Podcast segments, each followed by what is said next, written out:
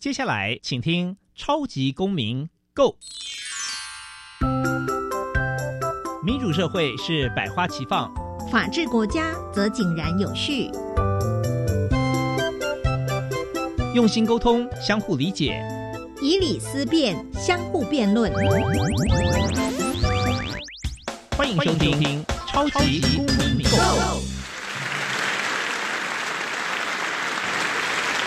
各位听众朋友，大家好，欢迎再次收听《超级公民购》。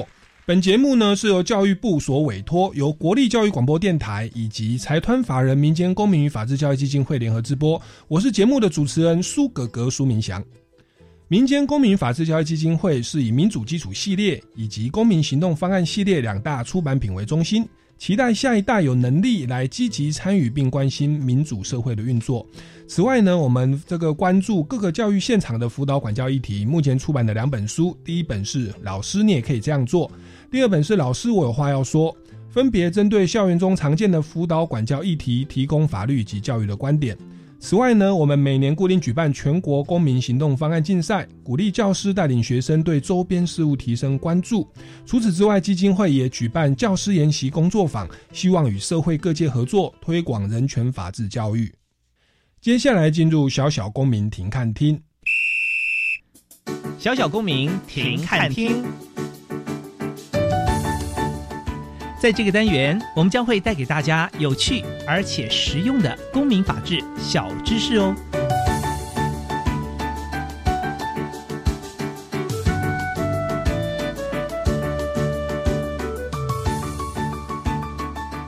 中国信托慈善基金会的成立是为了保护、追求孩子的基本幸福。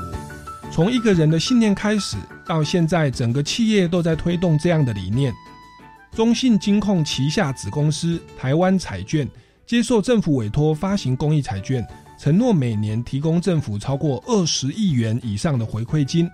但借由公益彩券的发行以及中国信托的努力，慢慢可以开始弥补社会资源不足的部分，让社会资源有平衡发展的机会，并为这些弱势孩子争取跟家人在一起的基本幸福。尽管根本解决台湾的贫穷问题是一件难以达成的不可能任务，但透过这样一个启动的开始，力量的凝聚，发现有越来越多弱势的家庭出现了改变。经过中国信托以及社会大众的努力，可以为这些急需帮助的弱势孩子们尽一份心力。接下来进入公民咖啡馆。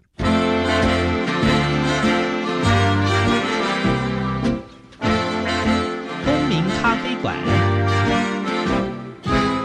倒杯咖啡，跟我们一起在公民咖啡馆分享近期最具代表性的公民时事。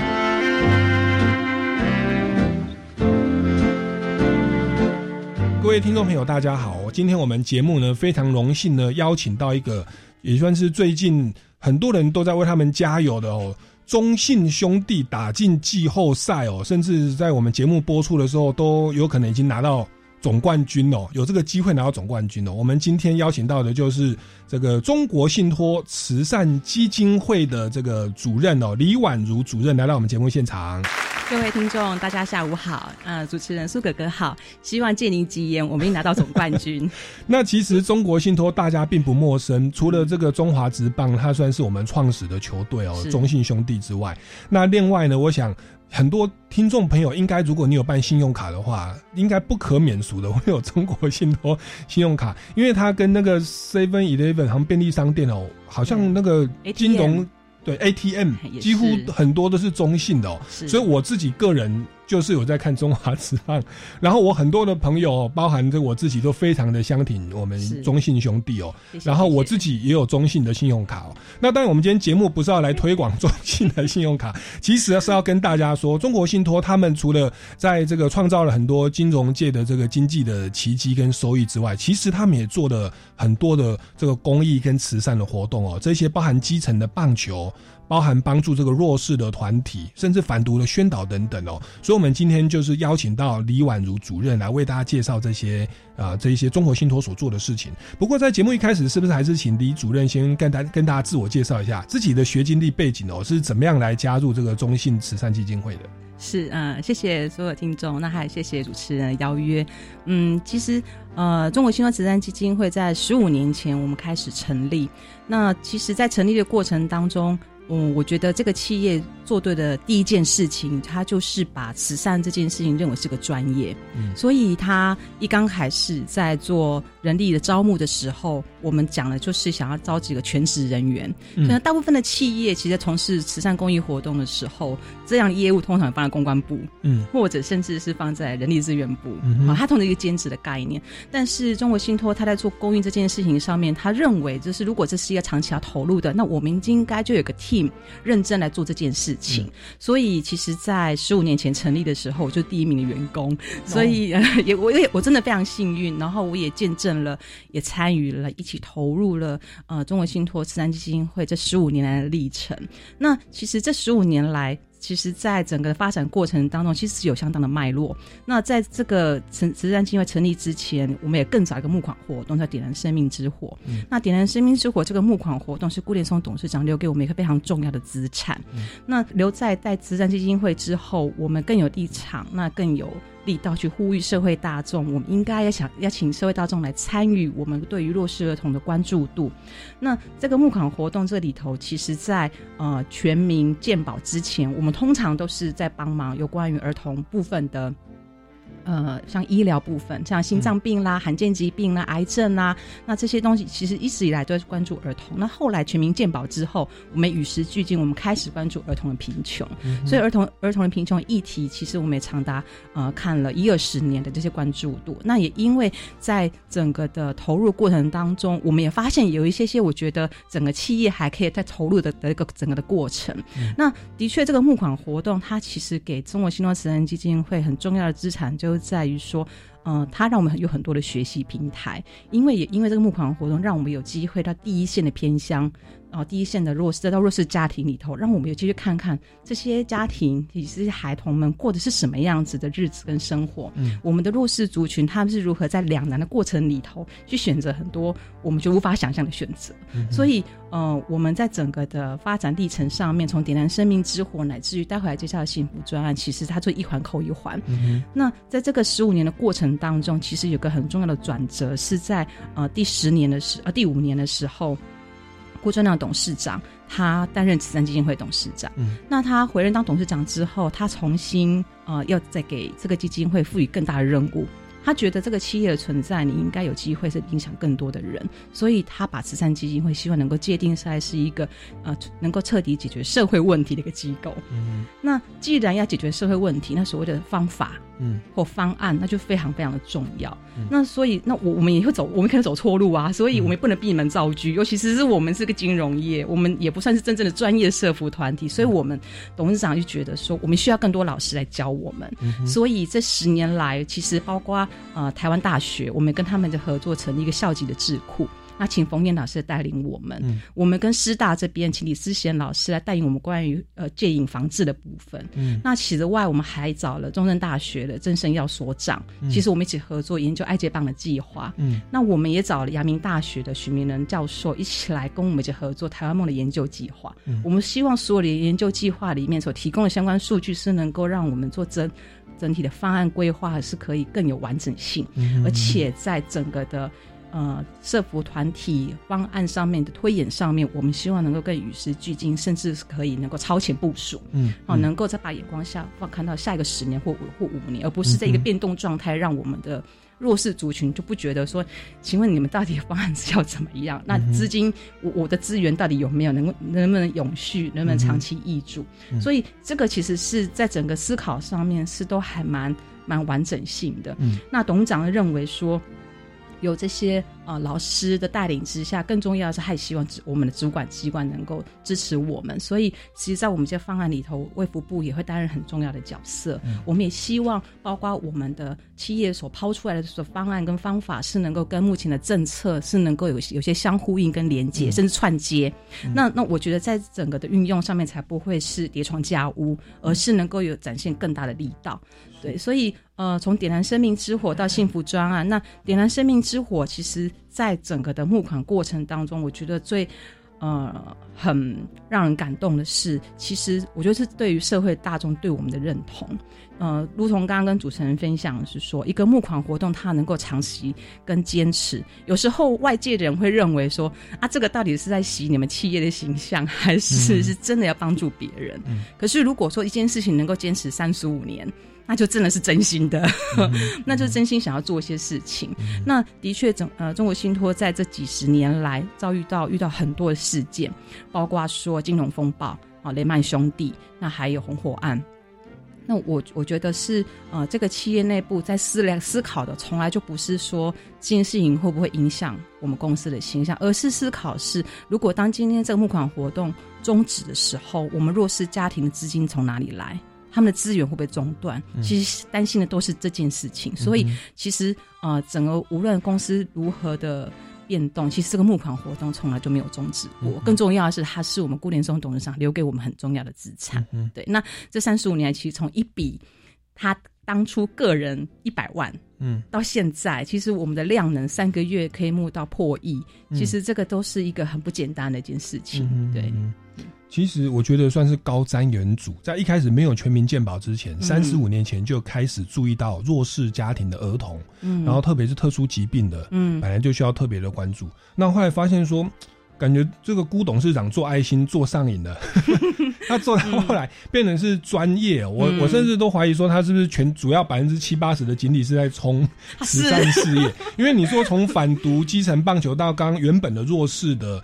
这个关怀，他现在还觉得说做社会的关怀应该要很专业。哇，请了台大、师大跟以及他的当然有一些社会影响力哦，就这跟卫福部也有一些这个专业的培训跟合作。那凡此种种，其实是令我们叹为观止哦，因为一般的民众可能都还在为了五斗米折腰哦，想说接下来房贷怎么办？可是我觉得辜董事长，我们有时候说马斯洛的需求理论是。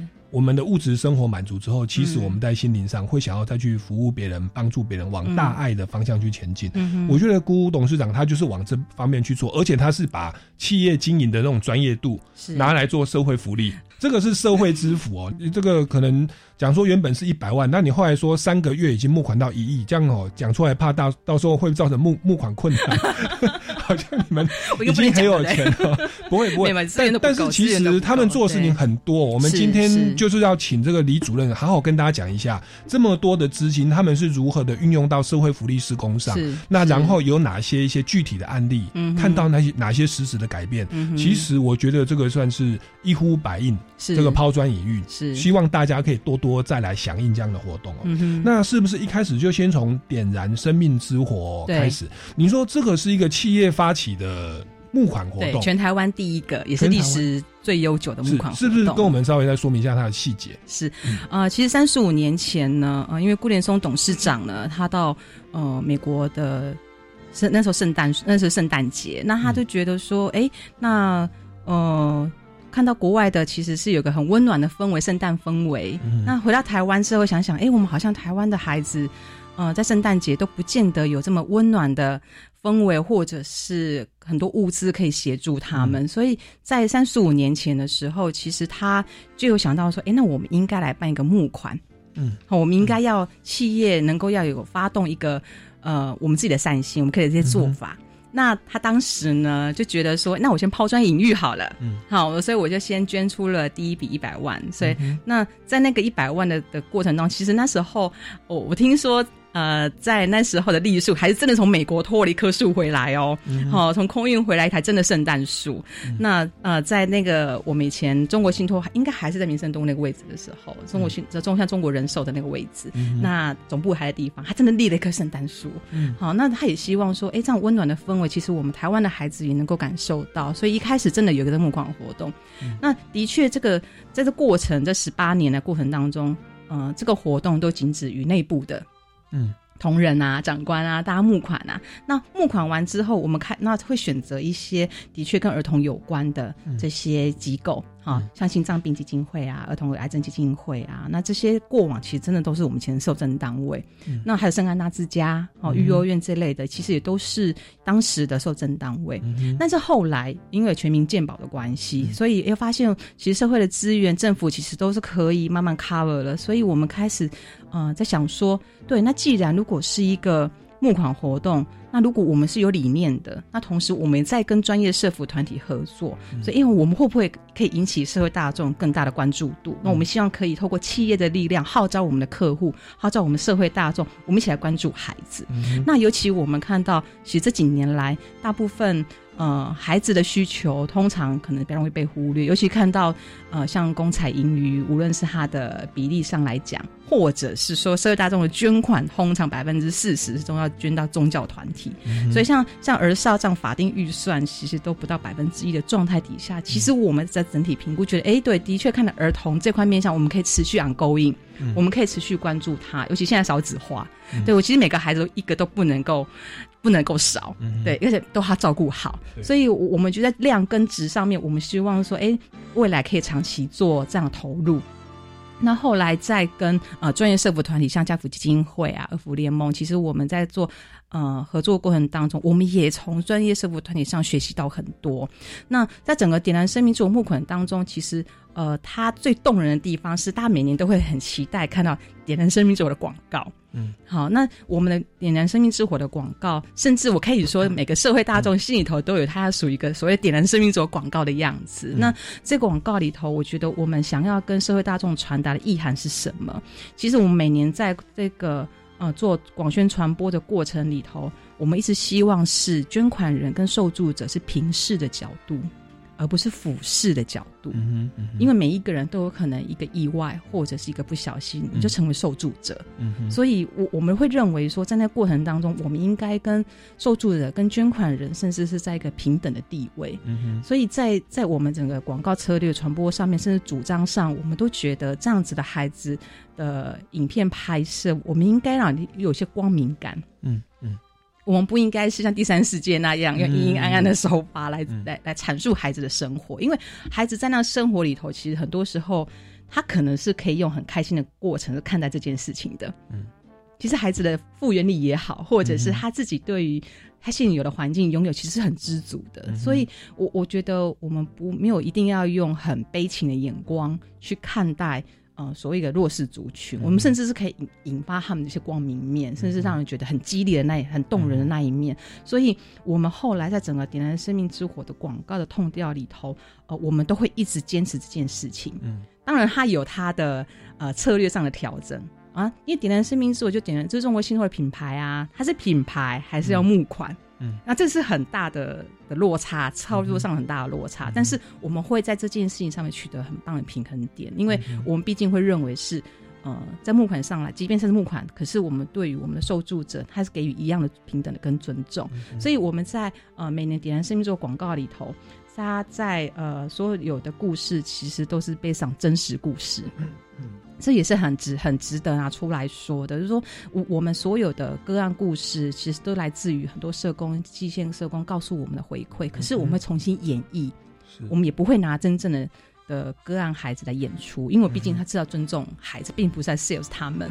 所以我我们在这个呃请小演员演绎的过程当中，但是我们会另外在其他的传播工具上面再去讲真实性，那个讲那个真实性，嗯。尤其现在其实网络世界非常的发达，其实网民在肉搜啊，嗯或者是讯息的寻找上，其实都非常非常的厉害。嗯所以对我们而言，我们充分保护他们。那但是我们在呃真实性这件上面，我们必须让我们捐款人或社会大众知道说，这些事情是真真实实的发生在我们台湾的社会上。对，嗯，所以听起来这个点燃生命之火，等于是中国信托它立在一个中间的角色，是以企业站出来说帮大家募款。是那募款之后，基本上还不是直接去从事这个，他只是把它转赠给其他的专业的社服团体。对那这样已经做了三十五年。对对，那其实这个广告我好像以前有看到过。那那也包含说你们在整个演绎的过程也是保护当事人各自，是因为你有时候讲的太仔细，人家都对号入座，都知道就是他，那这样受伤，对，这样这样嗯反而是受伤，所以还是要稍微改编一下，但是要基于真实哦。嗯所以其实这个是呃长期以来在做一个中间者的角色。那后来是什么样的契机会感动到这个这个董事长哦，以及整个中国信托愿意在十五年前成立一个专职的中国信托慈善基金会？是是是发生什么事吗？对，是发生什么事吗？还是觉得哎、就是不想再透过他人之手了吗？对，因为其实在，呃整个的发展过程当中，呃，其实中国信托它在整个企业文化塑造里面，它一直很想要传跟所有员工传达一件事情，其实是我们是一个爱有爱心的的企业。嗯尤其我我之前听我们董事长分享，他去拜访客户的时候，客户只会觉得你只想从我身上掏钱而已。嗯你们企业只想从客户身上掏钱，可是我没有看到你们企业到底做了什么事情。那我我我觉得这对董事长而言也会是个很大的冲击。嗯因为他讲的没有错，那我们企业到底做了什么？我们除了捐钱，那我们的人力有没有办法去做投入？所以嗯那时候，呃，成立基金会的时候，其实最重要的工作，还要像想要把志工文化这件事情引入成为同仁身上的 DNA。嗯，嗯那志工文化呢也非常有趣，其实它也是全台湾第一个能够给那个志工价。嗯嗯嘿嗯，我满六，我们做满呃六个小时，就一天的职工家。哦，对，所以其实是那原本一开始同仁就觉得这是真的吗？嗯，怎么可能？后来呢，真的有人来之后参与了，那公司也愿意给了这个假是，给了价之后发现，我们发现天哪，怎么这样蜂拥而至？后来才重新调整那个政策，哎，那应该有上限，嗯上限十天这样子。可是我们很多同仁，他们到现在，我那天今天看到名单，我们好几个人曾已经走了十五年。嗯哼都没有间断过自工的投入。那一刚开始的确想要做自工文化，所以我们在自工文化过程当中，其实呃董事长会希望是同仁到了。我们这些比较需要的家庭，所以他去做完服务之后，他回来之后会珍惜自己的工作，甚至会爱己履己，是到照顾你的客户，甚至影响到整个社会。所以一刚开始的前五年，我们是真的是以职工文化来作为铺底。那后来在第五年的时候，顾中央董事长成为我们慈善基金会的董事长，所以他也开始在思考说，那我们除了志工文化，我们可不可以提出更重要的解决方法？嗯，那在解决方法里面呢，当然通过等人生命做做捐赠之后，我们慈善基金会自己也开始 cook 方案。好，包括后来你看到的幸福专案，那后来还有我们的爱接棒，那还有我们台湾梦的计划。嗯那在整个的一系列推演过程当中，其实真的都是一步一步看到孩子的需求。嗯所以呃，其实像嗯目前的受赠单位，其实除了呃我们还还有其他社福团体，那还有我们，其实像今年我们这一两年我们的呃台湾梦计划，还有爱接帮的计划，其实都已经成为是我们点燃生命之火的受赠单位。我不但自己发起，我们还、我们更有自信的说，对我们也我们照顾的都是我们需要台湾最需要帮忙的孩子。而且就是以员工上班的时间来作为一种。这个也不是说企对企业而言，当然是一种奉献跟是牺牲啊，因为它少了一些劳动力嘛。对 对，那一般的员工可能说，哎、我六个小时抵一天划得来，哎、对一开始就去了。对但是我相信，在他们参与之后，他们所获得到的那种心灵的能量更多。我觉得非常的大。我我觉得每一个人他自己工作岗位上，其实多少都会有疲累，对然后想要换跑道，对，想要换环境。是，但是我们的志工他会因为说他答应孩子了。所以他可能一做六年，嗯他是从从小学一年级 陪伴这个孩子，陪伴到六年级，是。所以呢，这是个这是个非常 long term 的承诺，而且、哦我刚刚讲的其实是我们的客服志工，我们还有做理财志工，那我们还有做美语志工，嗯那其实这个这个志工一个项目的推演，也都是来自于我们看到育幼院孩子的需求。其实我们在北区的童之家，我们也做了十五年了。对，当初的院长以为我们只是中国兄只来沾酱油而已吧，可是没有想到这一做十五年，而且我们每个礼拜六都去。是。嗯所以，所以这么多，这还有理财的志工哦，这个我忽然眼睛亮了起来。我们先进一段音乐哦，待会我们再回来节目现场来问一下中国信托如何帮助大家理财哦，特别帮助这些弱势的家庭哦，这一定要听。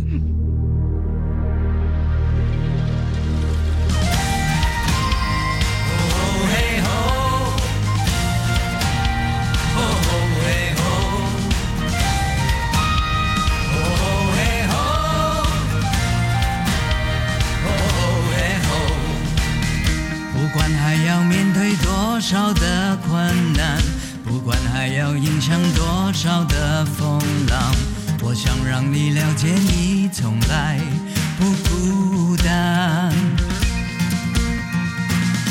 不管还有多少恐惧在扩散不管还有多少不安在弥漫我祈求你永远不会失去盼望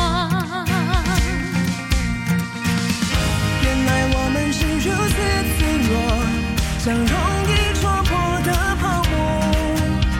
再努力又如何？再拼命又如何？好多事却依然难以掌握。快把眼泪擦干，只要真心仰望。不必做听一首台湾的歌，听见真挚动人的旋律，听见歌曲背后传唱的生命情怀。我是主持人刘美莲，每周日下午两点五分到两点三十分，欢迎收听台湾音乐哆来咪节目，一起听见台湾经典的好音乐。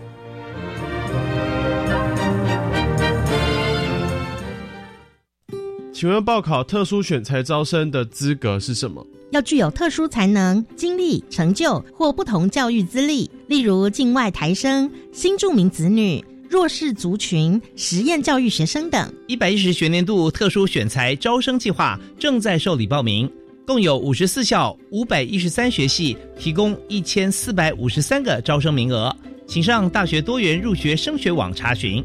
以上广告由教育部提供。照顾有长照需要的家人，就像陪他们穿越黑暗的隧道，苦不堪言，外人很难了解。长照的路上，不要一个人苦撑，拿起手机或视话拨打一九六六专线，申请长照资源吧。照顾工作交给专业团队，您可以获得喘息空间，家有外籍看护也可以使用。一九六六一直陪伴您。以上广告由卫生福利部提供。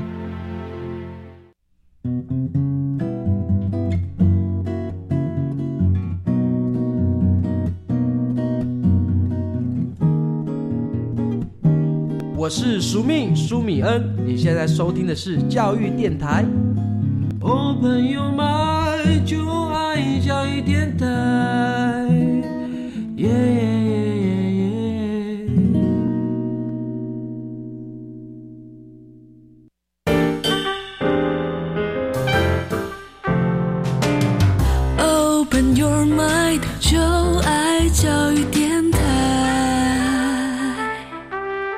位听众朋友，大家好，欢迎回来《超级公民购》。那今天呢，我们要这个邀请到的是这个与各位听众朋友感觉都是与生活息息相关的一个大企业，就是中国信托。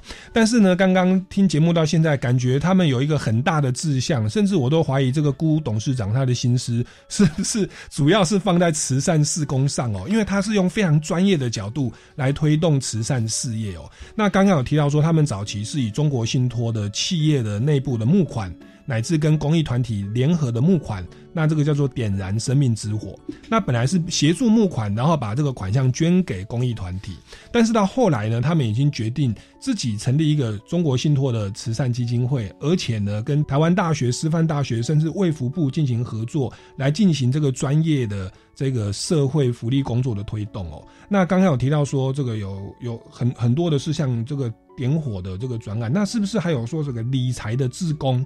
就是有帮助一般的民众，甚至是贫穷的家庭跟儿童，他们去做一些理财规划。这个部分也跟我们讲一下，因为我自己好像也蛮需要的。是，呃，其实我我觉得点燃生命之火给我们很大的提醒是说，我们必须走出银行大门。嗯，我们必须走出那个办公室，我们才知道说，原来所谓的金融教育离我们的偏乡孩子的生活到底有差距有多远。嗯、那呃，也因为当那时候社福团体有邀请我们，哎，那你们银行都有理专啊，那你来帮我们这些家长们上上课啊，然后我才发现，天哪，那个台上是一回事，台下是一回事，因为他们完全听不懂我们理专到底讲什么。嗯。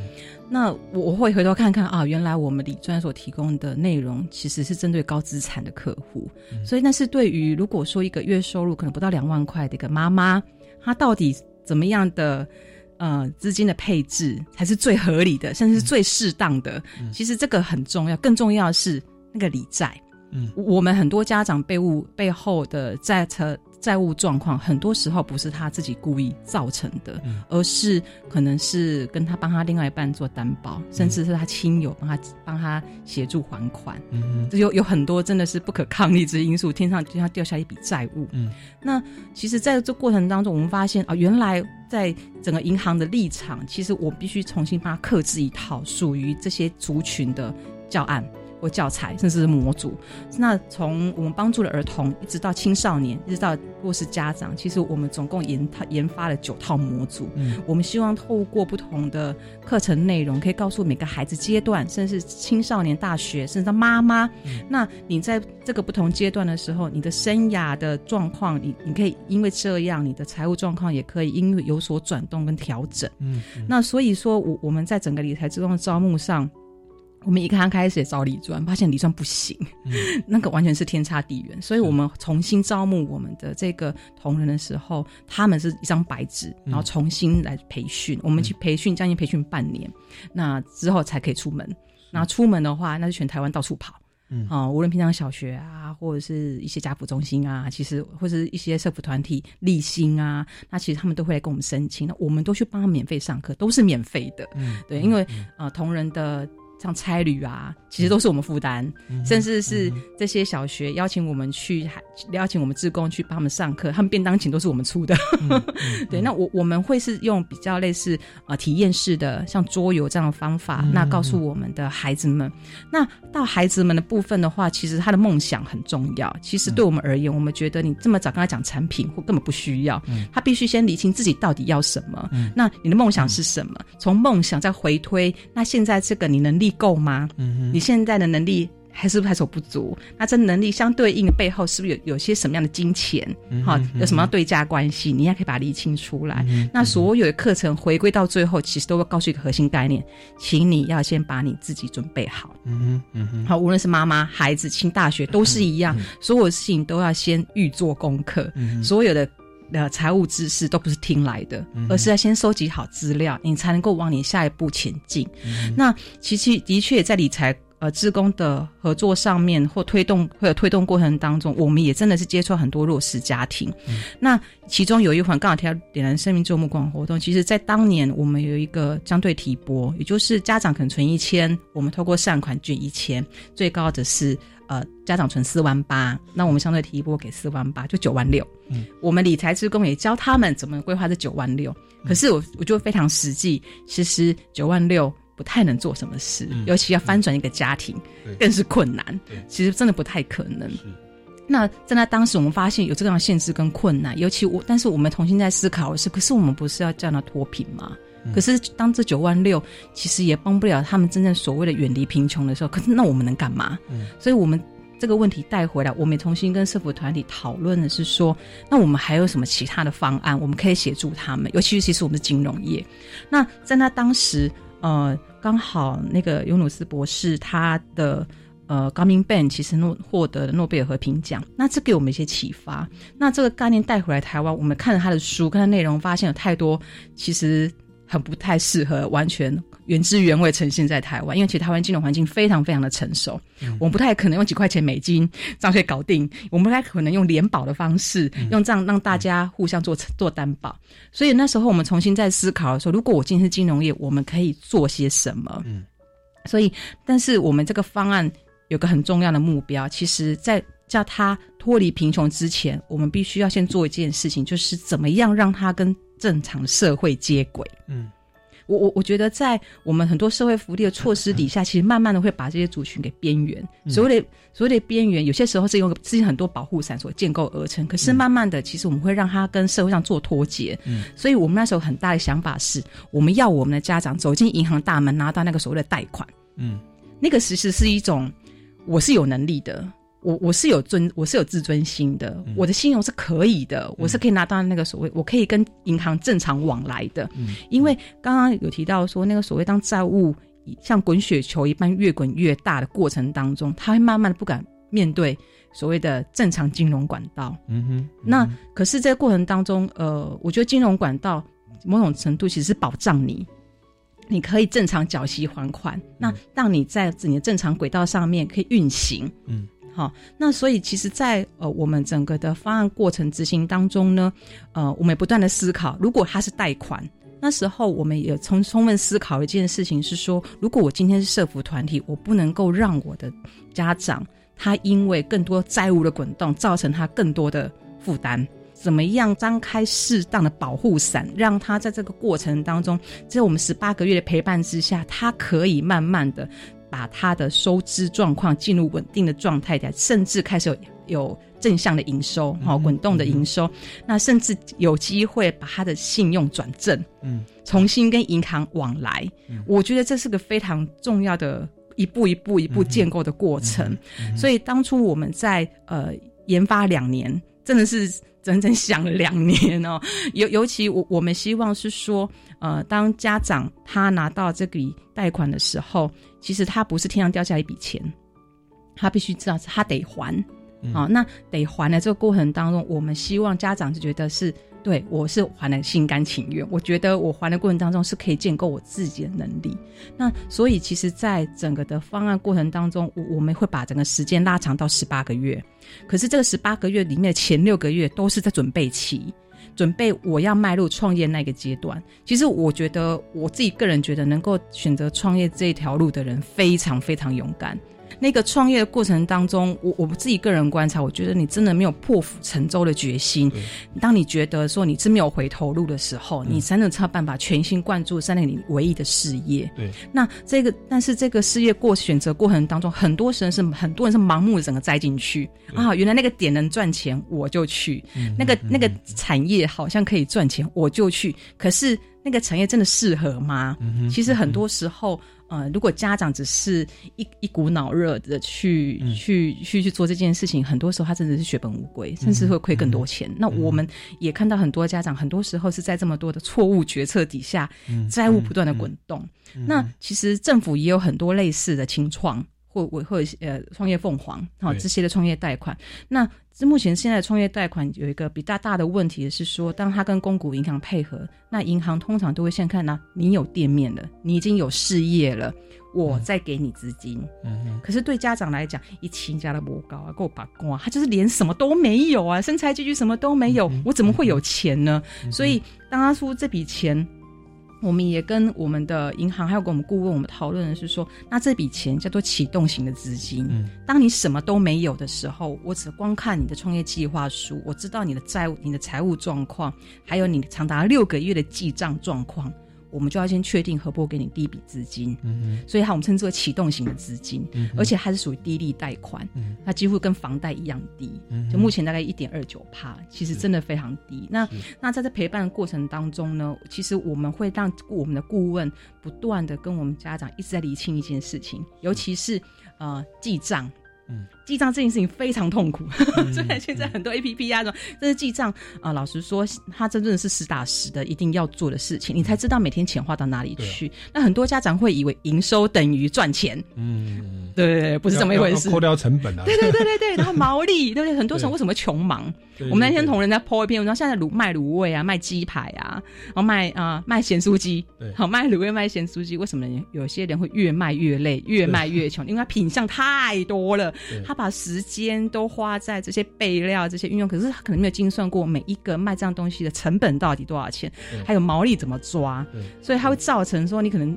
已经很我我很认真做啊，嗯我就营收我进来，可是我就赚不了钱，为什么？嗯所以我们在过程当中，那个数字的计算是个非常重要的能力。我们会让他创业前六个月把这个能力先建构好。哦，给孩子鱼吃啊，不如教他怎么捕鱼。嗯那我觉得中国信托慈善基金会，因为你们有很强大的金融理财的背景，嗯，所以你在教孩子捕鱼，或者说教这些贫困家庭捕鱼的时候，其实你们可以哇，还做风险分析，还教人家怎么记账。哎、我我自己是念法律系，我以前念念这个对面这个普通高中建中吼，然后念台大法律系是、台大法研所。哎、我第一次上理财课啊，是我已经毕业后十多年了，我去玩那个《富爸爸穷爸爸》的桌游，玩桌游哦原来要非劳务收入要大于劳务非工资收入大于对总支出，对，这个才叫财务自由。那我说，诶，以前我在干嘛？对不对？因为我们小时候学的就是好好读书，好好找一份工作嘛。可是关于怎么理财，然后包含买不动产、什么基金等等，其实是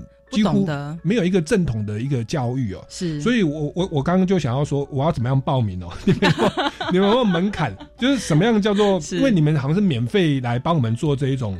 包含这个风险管理，然后理财的基本观念，甚至是嗯比一般的公股银行更愿意去这个是就是说启动基金的贷款利率又这么低，我那一点二九，这个我刚刚就很想要贷。请问我的资产要达到什么门槛才可以跟你们来求助呢？请教一下好不好？诸葛哥，你长得一点都不像弱势诸君啊！我我勉勉强强算中产的，算中产。对，但是我想很多听众朋友，或者是因为我们很多的听众朋友是学校老师，是或者那那他们有很多的学生，我相信是面临到这种状况哦。是对，那是不是跟大家分享一下？对，其实如果说啊、只要您是在二十岁到六十五岁，嗯那同时你是中华民国国民，那如果你家庭头其实如果有些清寒证明、嗯。啊，那那而且重要的是你有抚养孩子的事实，OK 嘿，你有养小孩 OK 嘿，其实都可以来跟我们做申请。OK，那清函证明是指说那个要谁开啊？还是说收入要到多少以下？啊，其实里长那些都可以开，或者是你是社服团体，你已经有社服团体在帮忙你的，哦其实这个都都可以作为佐证，其实都是可以的认定就。对对对，从宽认定，没错没错。那我们今天听了这个李主任讲了这么多中国信托做的事情，我想要请你分享一下，你因为你也是在第一线，你从一开始十五年前刚成立，您就是第一个全职的员工哦。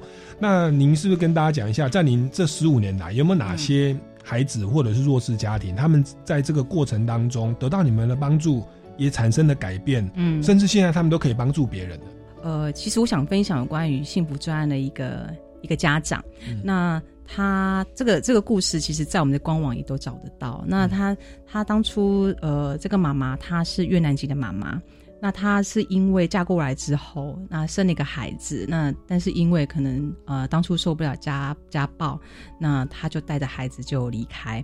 那她离婚的时候，这个妈妈其实身上只是有只有五百块，嗯那带了五百块之后，她才拼命打工啊，然后做看护啊。那那后来碰到一个男朋友，嗯那又生了第二个孩子。那第二个孩子是唐宝宝，嗯啊，唐氏症的孩子，所以变成是，那后来这个男朋友又离开了。嗯那、一个妈妈带着两个孩子，其实真的非常的辛苦。嗯那也因为这样子的经济压力，让他其实想要一度想要自杀。嗯那是后来是他的孩子把他拉回来。他说：“妈妈，我不要读书了，我可以陪你一起卖卤味。嗯我我们可以呃省吃俭用，没有关系。那这个妈妈后来听了就觉得啊，天哪，我的孩子怎么比我还懂事？她她也不想放弃，我怎么可以放弃？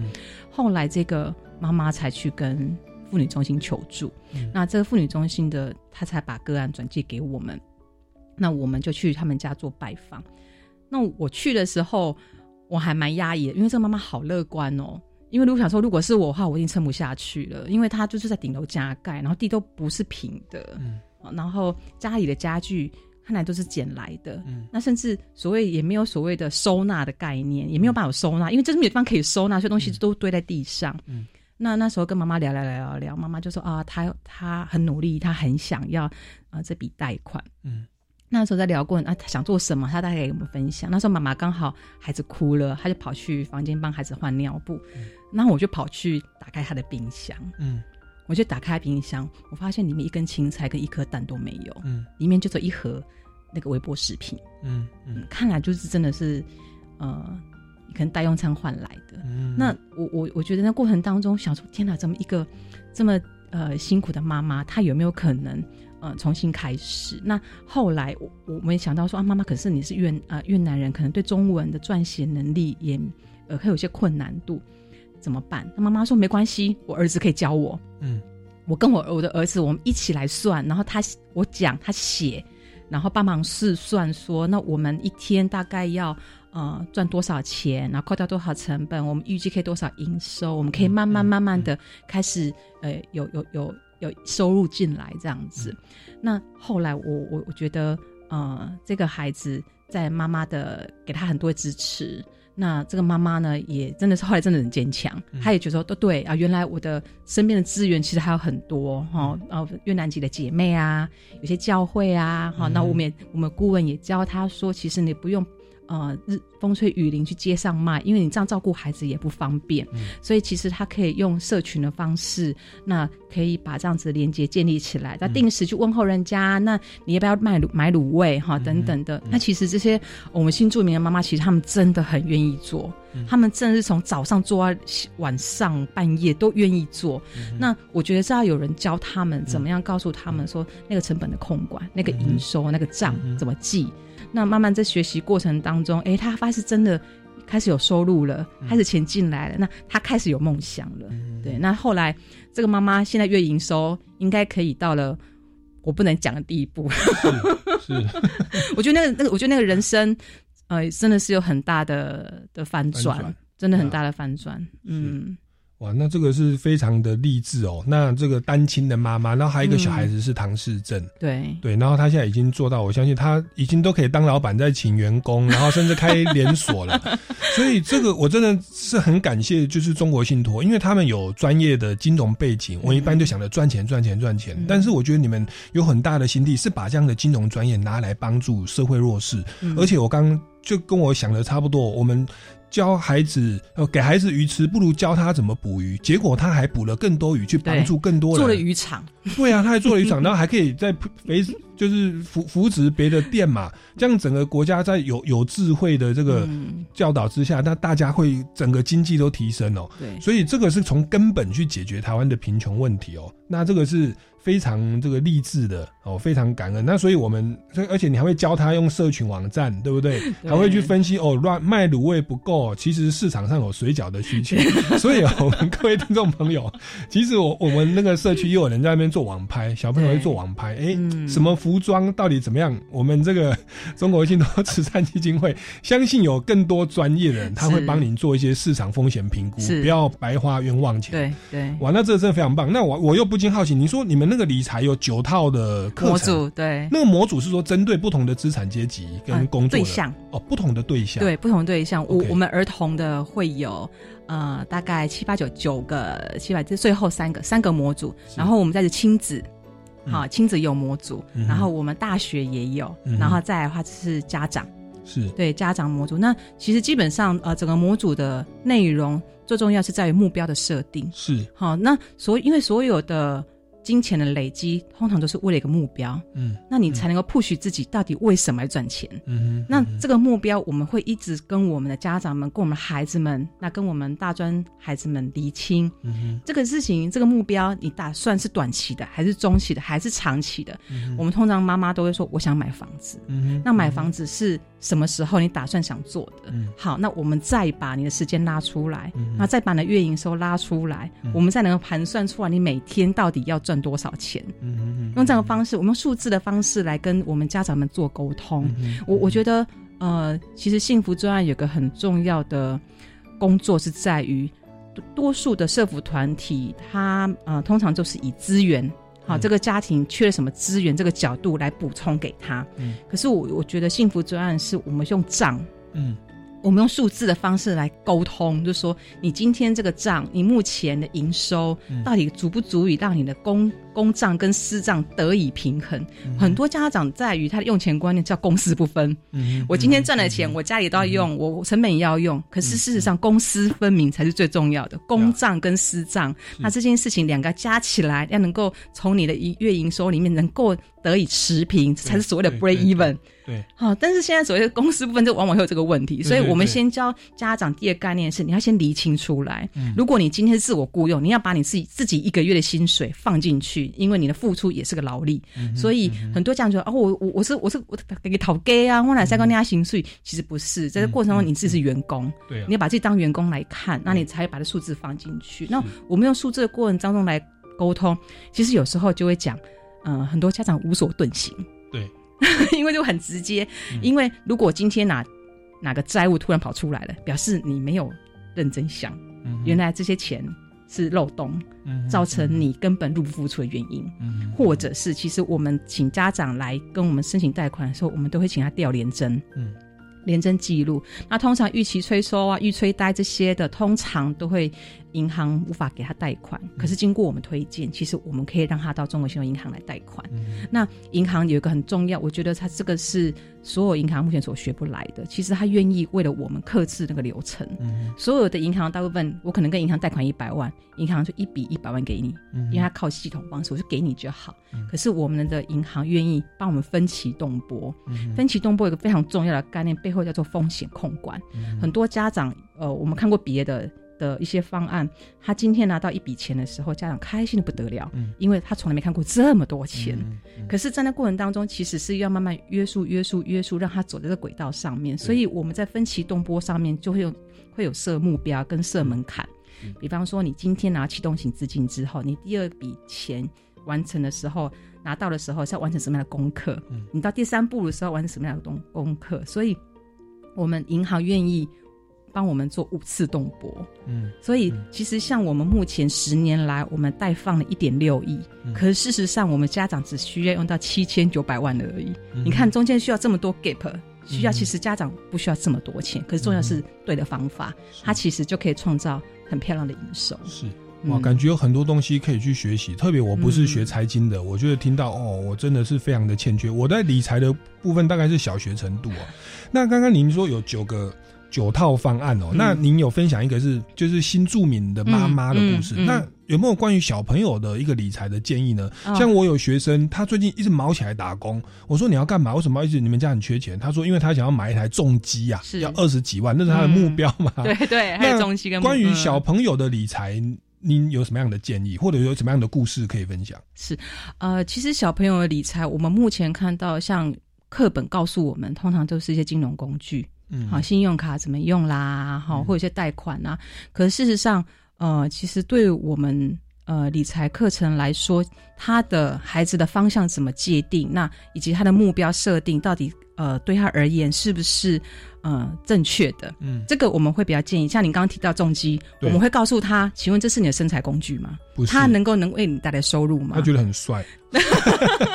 如果他没有办法带你帮你带来收入，那他就是负债对。其实所谓的债有所谓的好债跟坏债，嗯我们也会告诉孩子理清这件事情，什么是好债跟坏债，能够帮你带来资产、带来收入，那就是好债。嗯像计程车，嗯买车子每个人可以买车，那请问计程车司机买的车可不可以带来收入？应该是好在对，还是好在。OK，那我如果是买一般的车，就要去做 Uber，对，这就要算哦，这就要算。对，是，嗯所以你会教他们这么多的观念。对对，那那我们如果现在要申请，请你们来我们上课，我们是要排队要排半年。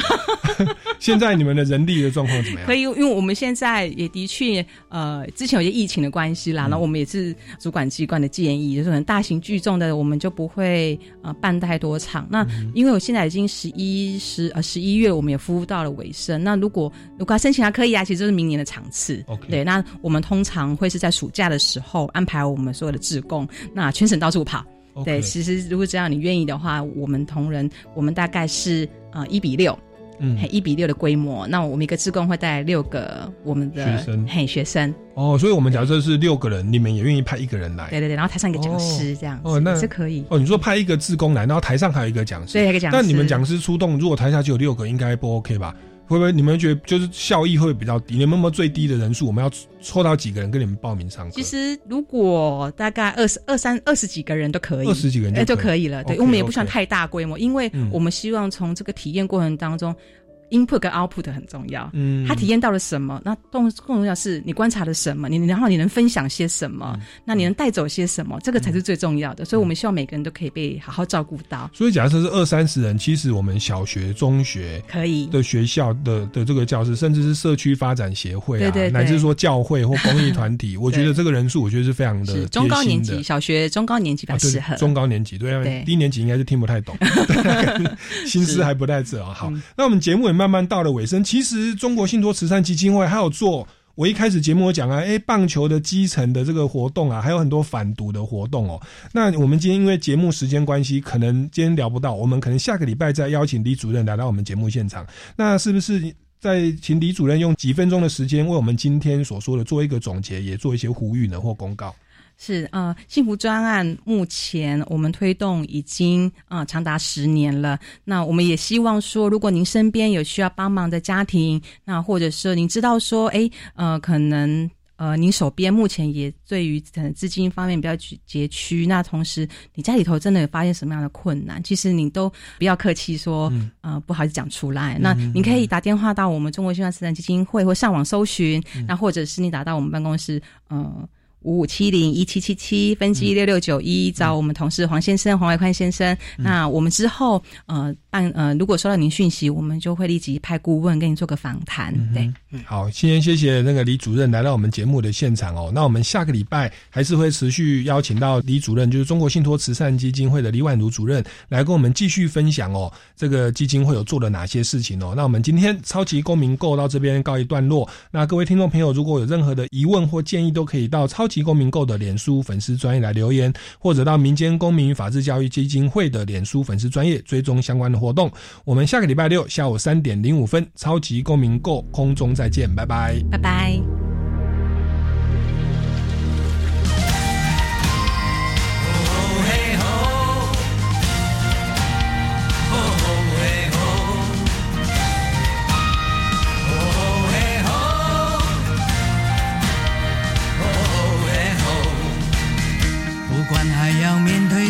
少的宽。